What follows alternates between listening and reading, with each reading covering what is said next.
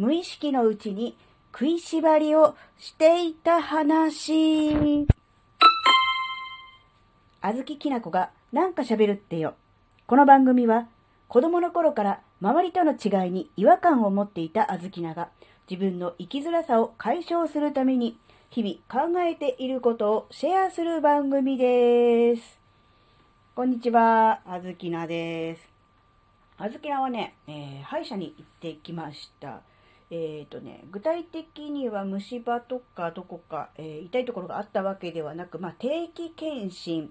ですね。うん。定期的に、まあ、大体3ヶ月に1回ぐらいですかね、歯医者さんに通ってね、歯の状態を見てもらう、そういうことをね、しております。えーとですね、それでですね、まあ、直接、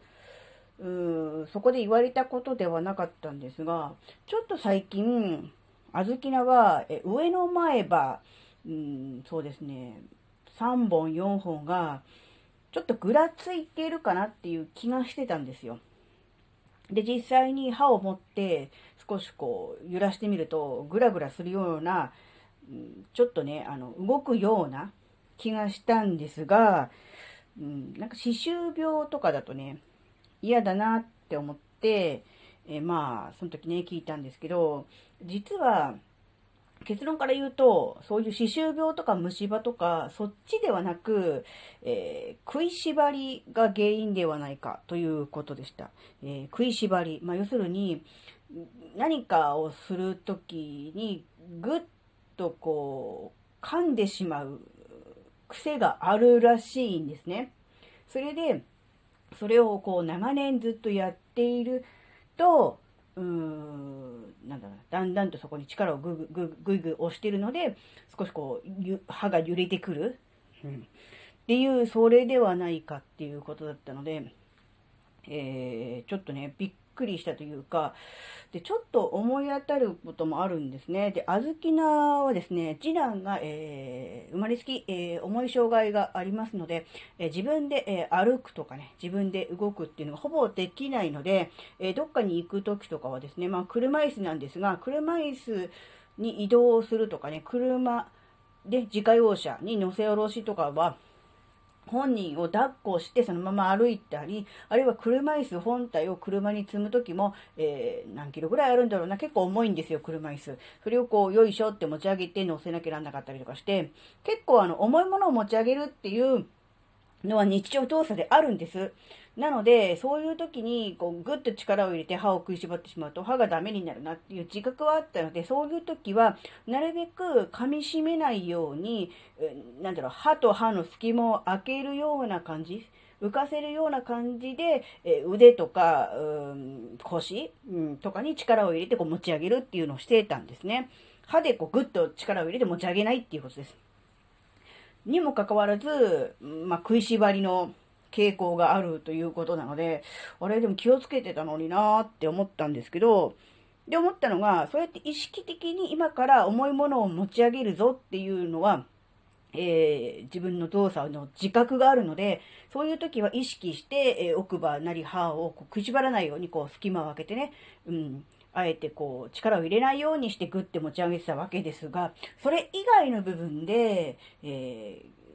食いしばり、うん、歯に力が入ってるっていうのがね、あったんではないかなって思って、ちょっとね、ここ、うーん、何、何日かをね、振り返ってみたところ、あの、判明しました。あずきなはですね、あの、イラッとした時に、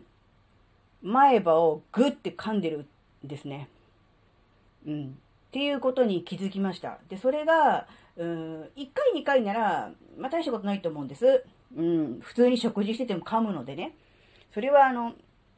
なんだろう、大したダメージはならないと思うんですが、もしかすると、かなりの頻度でイラッとして、かなりの頻度でグッと噛んでるのかなって思って、そうでもしなかったら、歯がそんな揺れるとかいうことにはならないと思うんですよね。なので、うん、ああ、なんか無自覚だったし、無意識だったけど、イラッとして、ムカッとした瞬間に、グッて噛んでたんだなって思った時に、ああやっぱりあの、ストレスとか、そういうイライラって、歯にも良くないんだなっていう。もちろんね、それ以外にも良くないですよ。メンタルにも良くないし、体にも良くないし、心臓にも良くないしって言うんだけど、実は歯にも良くないと。うん。で、まあ、これ気づかないで、それずっと続けてて、歯がだんだんグラグラしてきたら、原因は、その歯周病の菌ではない、なんて物理的な力によって押されてたっていうことかもしれないけど、でも実際に歯がこう、本当にこう、グラグラしてきて噛めなくなったら、本当に、日常生活困るじゃないですか。だからそれを思った時に、あの、本当にあの、早めに気がついてよかったなっていうことと、うん、やっぱりあの、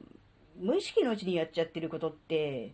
うん、怖いなっていう、うん、そのことですね。なので、あの、もしかすると皆さんも無意識のうちにね、えー、やっちゃってること、そして歯を食いしばってしまっちゃっていることがあるかもしれません。なので、あの、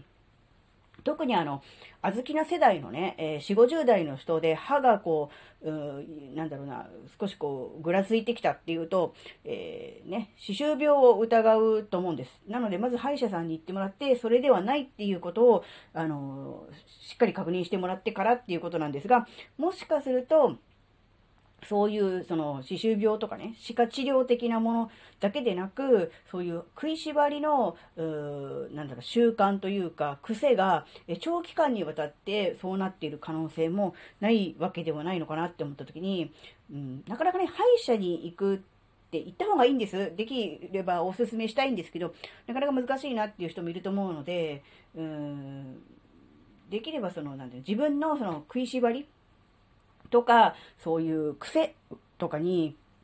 気づいてね、あの、もらえると、少しはもしかしたら良くなるのかなって思います。うん。なんかね、そう言われてみれば、ずっと毎晩あたりが、じーんとこう、なんだろう、痛いとも違うんだけど、なんか痺れてるような気もするんですよね。で、それが、結局あの、ひどくなると今度こう、おでこのあたりにこう痛みが移動する感じになって、なんだろうな、頭痛とはまたちょっと違うんだと思うんだけど、でもそういう感じになるんですよね。なので、うん、もしかすると、頭痛の原因も食いしばりかもしれないなとか思ったので、あの、もしあの、心当たりある方ね、今まであの、そんなこと考えてみなかったけど、あ、もしかしたら自分もイラッとした時グッと噛み締めてるかもとかね、あるいはその他何かの原因でグッと噛み締めてるかもとかいう人いるかもしれませんので、ね、ぜひね、あの自分のね、そういうあまり良くない癖に気づいてもらいたいなって思いました。はい、えー、今回のお話があなたの生きづらさ解消のヒントになればとっても嬉しいです。ここまでお聴きくださりありがとうございました。それではまた次回お会いしましょう。バイバーイ。